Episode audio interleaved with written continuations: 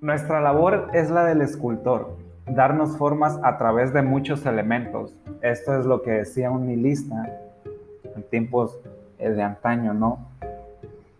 Eh, un hombre que, que, nace en la segunda generación más triste, la primera generación más triste somos nosotros en la actualidad, que solo escribía poemas al suicidio, la invención de países nuevos para controlar y esta terrible ausencia radical por la cual luchar y perder la vida. Qué tiempos, ¿no? Hola, ¿qué tal? Muy tardes buenas. Yo saludando a mi suegra. Este, hola, ¿qué tal, chavos? Muy buenas tardes. Eh, bienvenidos. Espero y se le estén pasando bastante, bastante bien. Les doy la bienvenida a su podcast favorito, La Analogía del Todo. Soy Víctor. Em, me, agrada, me agrada mucho saludarles. Y hoy vamos a hablar acerca de nuestro primer capítulo, que es la discusión sobre el dilema o la controversia de, del social media, ¿no? O las redes sociales en español. Antes de hablar sobre el, el, tema principal, me gustaría citar una frase. En ese documental es en el que Rosenstein y otros importantes actores del mundo tecnológico como Tristan Harris, ex de Google, Jeff Saber, ex Twitter, y Bailey Richardson, ex Instagram, así como otras eh, colaboradores Tristan Harry, ex Google, y Justin Rosenstein, ex Facebook, o Lynn Fox, ex Apple, explican cómo funciona este, este lado tan oscuro ¿no? y profundo de las, de las redes sociales. Este, hay que recordar que Justin Rosenstein se le atribuye la invención en esta plataforma como la es Facebook. A él se le atribuye la invención del, del like o el me gusta a ese botón que, todos usamos, ¿no? Ahora hay, reacciones de me, asombra, me encorazona o, me, me me entristece, ¿no? Entonces, Justin Rosenstein empezaba uh, con una manera muy tajante y decía, we are being manipulated, estamos siendo manipulados. Y esa es la conclusión ¿no? de, este, de este maravilloso documental y exhibe a diferentes desarrolladores y expertos tecnológicos acerca de cómo estos grandes monstruos de la industria tecnológica manipulan la psicología de los seres humanos e influencian nuestras maneras de comportamiento en la sociedad, ¿no? Cómo tratamos de adaptar eh, esa, esa, ese líquido, ¿no? Es como si fuéramos un vaso y si la sociedad estuviera en un estado líquido, ¿no? Entonces siempre trata de, adaptarse, pero a veces no, no, son las maneras de, adaptarse. Este programador y empresario filántropo estadounidense eh, también tiene, eh, es cofundador de Azaña, una aplicación para mejorar la productividad, y One Project, que esta es una iniciativa global sin fines de lucro que diseña o trata de implementar nuevas maneras de gobernanza y economía con base a la colaboración. ¿no? Cuestión es aquí cómo explotan o, o manipulan nuestras mentes. ¿no? Estos sistemas que usamos hoy en día están quebrados y responden a los intereses de las compañías involucradas. La idea se basa en que el usuario no es el cliente, sino el producto, y su permanencia en las redes se vende a los anunciantes este hecho significa que nosotros, al ser los usuarios de Instagram, Facebook, este, TikTok, todas estas plataformas, estamos en una nueva era comercial, ¿no? Y esto es lo que, lo que tratan de, de hacer que la gente que la gente vea esa, esa parte, ¿no? Nosotros siempre que ingresamos a alguna de estas plataformas, vemos cómo siempre están tratar, tratándonos de vender un producto, ¿no? Hay veces en las que creo que a todos nos ha tocado que estamos hablando acerca de algún producto que, que se nos antoja o que nos gustaría comprar, ¿no? En mi caso yo estaba hablando hace poco con varios de mis contactos para comprar un micrófono. Entonces yo me meto a Facebook, me meto a Instagram y me empieza a lanzar esta, estas estas redes me empiezan a lanzar eh, micrófonos ¿no? de varios precios y todo ese rollo. Entonces son estos algoritmos que ellos manejan, pues, y están a su completo antojo todos los días. Y ni siquiera uno no se da cuenta, ¿no? Acerca de eso. Que ya hablaba sobre otro tema que correlacionado con el ser feliz o que somos menos felices y menos productivos que nunca, porque eso nos hace adictos, ¿no? Esa comodidad, el simple hecho de estar en el teléfono, en la computadora, viendo memes y viendo videos ¿no? que, nos lanzan ahí. El pánico y la descompostura, ¿no? Son síntomas que manifiestan cada vez más jóvenes adictos a los teléfonos móviles. Esto tiene mucha razón, ¿no? Vemos cómo eh, los efectos de la pandemia han hecho, pues, desde cosas como hacerte pintar el cabello, y me incluyo, ¿no? Hasta raparte, hasta no sé, tener tendencias suicidas. Es algo muy controversial y que debemos de abordar como sociedad porque son uno de los problemas, de los problemas que, atañen esta, este núcleo, ¿no? Y pero pues en, en, otros casos hay gente que pues ha hecho cosas más productivas, ¿no? Hay gente que ha abierto negocios, que se ha lanzado a emprender algo y pues eso está chido, ¿no? Eso mantener a tu mente ocupada para no pensar este, cosas malas, ¿no? Ok, esta persona dice que espera que la gente se dé cuenta, ¿no? De que nosotros tenemos más opciones. Eh, una vez que nosotros somos conscientes de lo que hace la tecnología y cómo él define este término, ¿no? Él dice que nos está polarizando, eh, nos desinforma y obviamente hay una afectación, ¿no? Y nosotros como individuo podemos tomar ese control sobre nuestra vida en las redes, no las redes nos tienen que controlar a nosotros. Nosotros, por el solo hecho de ser humanos, podemos empoderarnos y tomar decisiones. Somos personas que constantemente están en la toma de decisiones, ¿no?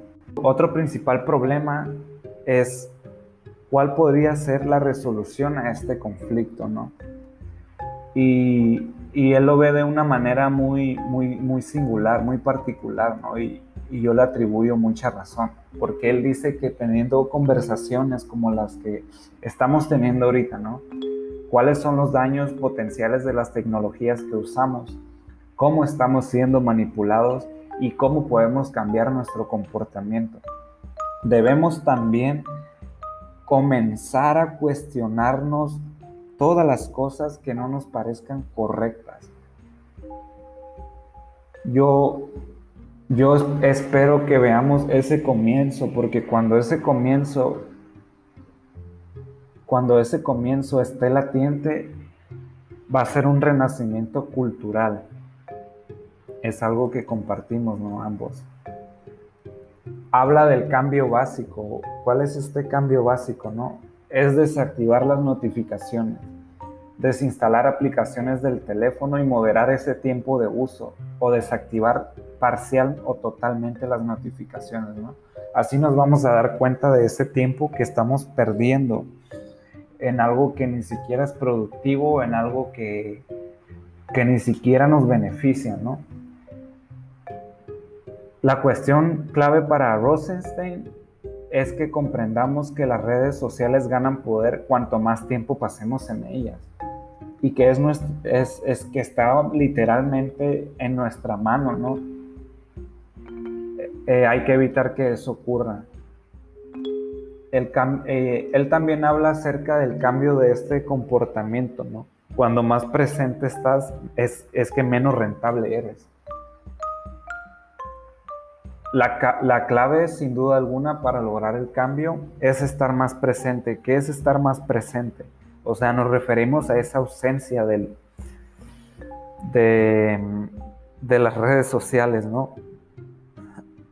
Hay que, hay que intentar de incorporarnos al, al tejido social y ver cuáles son los problemas de nuestra sociedad. Y si tenemos alguna idea para mejorar nuestra comunidad, hay que hacerlo. Yo les invito a sumarse, podemos crear algo chingón, dijo el chicharito, y pues que se den proyectos que, que beneficien, ¿no? que nos beneficien y que tengan un bien común. Otra cosa también que hay que señalar es que también hay que ser más abiertos a otras perspectivas, porque muchas personas pensamos diferente, ¿no? Tenemos una manera distinta de ver las cosas y no todos vemos la misma información, ¿no? Hay que ser más compasivos y cuestionar nuestras propias creencias, no perder la curiosidad y escuchar con atención. Recuerden que aquí hay un, derecho humano fundamental que es a la, a la libertad de expresión, perdón, y eso se encuentra constituido en la Carta Magna, ¿no? Eh, otra cosa es construir relaciones con personas que tienen otros puntos de vista. Yo los invito a realidad sumarse y próximamente espero tener invitados eh, y darles participación, ¿no? Hay que, hay que estar muy activos en ese, en ese cambio, ¿no? No es suficiente cambiar nuestro comportamiento como individuos o frente a los demás, sino que también debemos de reconocer que el sistema debe de cambiar. Hay que exigirle eh, de la manera más prudente, ¿no? Al gobierno para que regularice todo este tipo de situaciones, ya que hay una afectación a este núcleo social, ¿no? Este núcleo que lo componemos diversas personas. Por eso el cambio individual no va a bastar. Tenemos que demandar esos cambios a las empresas tecnológicas, ¿no? Y también reclamar regulaciones, como anteriormente lo, lo comentaba, a los gobiernos para que reduzcan esos daños que causan, para reducir los daños que, causan en, esto mismo, ¿no? Y, haya, y que haya más transparencia y por, por haber más transparencia surge esta, la responsabilidad, ¿no? Nos volvemos adictos a eso sin ni siquiera darnos cuenta, es como un truco psicológico. La tecnología puede tener usos fabulosos, pero el problema debe ser aquí cómo lo aplicamos, ¿no? Cómo cubrimos esas necesidades, eh, siempre y cuando no debemos transgreder ese, ese, ocio, ¿no? Estaba también leyendo acerca de cómo los, los multimillonarios ah, han visto cómo sus fortunas han alcanzado niveles récord durante la pandemia y los principales ejecutivos de la tecnología y estas industrias que son los que más ganan, ¿no? Ahorita, gracias a todos estos procesos o el nuevo mercado, ok, los cambios que, que se generan, que se han generado en la sociedad, es, es tenía un, un, una tipo metáfora, ¿no? Esta persona y decía que que es el oscuro capitalismo de la vigilancia de Facebook y Google, y, por, y lo comparan con incluso con la conquista española, ¿no? Vemos que ahorita ninguna red social, en ninguna red social tienes ya siquiera privacidad, ¿no? Ahorita ya son dueños de tu, de tu información, de tus caras, de tus fotos, y eso lo aparece en las políticas, ¿no? hay que renunciar a todo eso porque es algo lo más enfermo de las cosas enfermas, dijo Charles Bukowski, ¿no? Tecnológico, ¿no? Tiene nuevas políticas y estamos viendo cómo volvemos rico a la o sea, volvemos ricas a las personas. Incluso nunca antes había existido eh, una persona tan rica, ¿no? Como es Jeff Bezos, ¿no? que es el, dueño de Amazon. Entre los multimillonarios que mayores ganancias han obtenido este año han sido los industriales, ¿no? Los industriales con un aumento del 44% en los tres meses hasta julio. Entonces, la VS es una sociedad suiza de servicios financieros con sede en Zurich. Es un banco privado y un banco de inversión, ¿no? habla acerca de los multimillonarios tecnológicos y cómo han tenido una buena pandemia, ¿no? Es, es como ellos lo ven, cómo su riqueza se ha disparado un 41%, ¿no? Que esto se, que esto se debe a la misma demanda de sus bienes y servicios, que es lo que más, lo que más dejan en, en esta actualidad, ¿no? Y ese distanciamiento social que acelera los negocios digitales y comprime la evolución de varios años en unos pocos meses. ¿Cómo, cómo es que esta pandemia ha afectado a, pequeños negocios, ¿no? Y a estos, em, a estos emprendedores que, que, pues básicamente son una gran fuente de trabajo, ¿no? A nivel estado y a nivel, este, a, nivel, a nivel nacional también, ¿no? Y pues por ende mundial. Como todas esas empresas quebraron, ¿no? Eh, estaba trabajando yo recién, mm, alguno, eh, creo que el verano pasado, ¿no? Estaba trabajando en un bar y la verdad ese bar tenía potencial. Eh, yo conocí a la dueña y pues ella, a ella le iba bastante bien, no nada más que con esta pandemia tuvo una recesión muy económica, entonces el caso es que ese lugar quebró, ¿no? Y la verdad está súper chido, podrías ir a tomarte unas cervezas, unos cócteles y pues ni pedo, ¿no? Son cosas que pasan. Que el aumento de estas fortunas que se refleja en el desempeño generalmente sólido de los mercados bursátiles desde los finales de marzo. Entonces, la mayoría de los países continúan sufriendo fuertes recesiones, ¿no? El jefe de Amazon, Jeff Bezos, y el fundador de Tesla, Elon Musk, ambos multimillonarios, vieron cómo sus riquezas alcanzó nuevos máximos este verano gracias al crecimiento en el precio de las acciones de sus empresas. Bueno,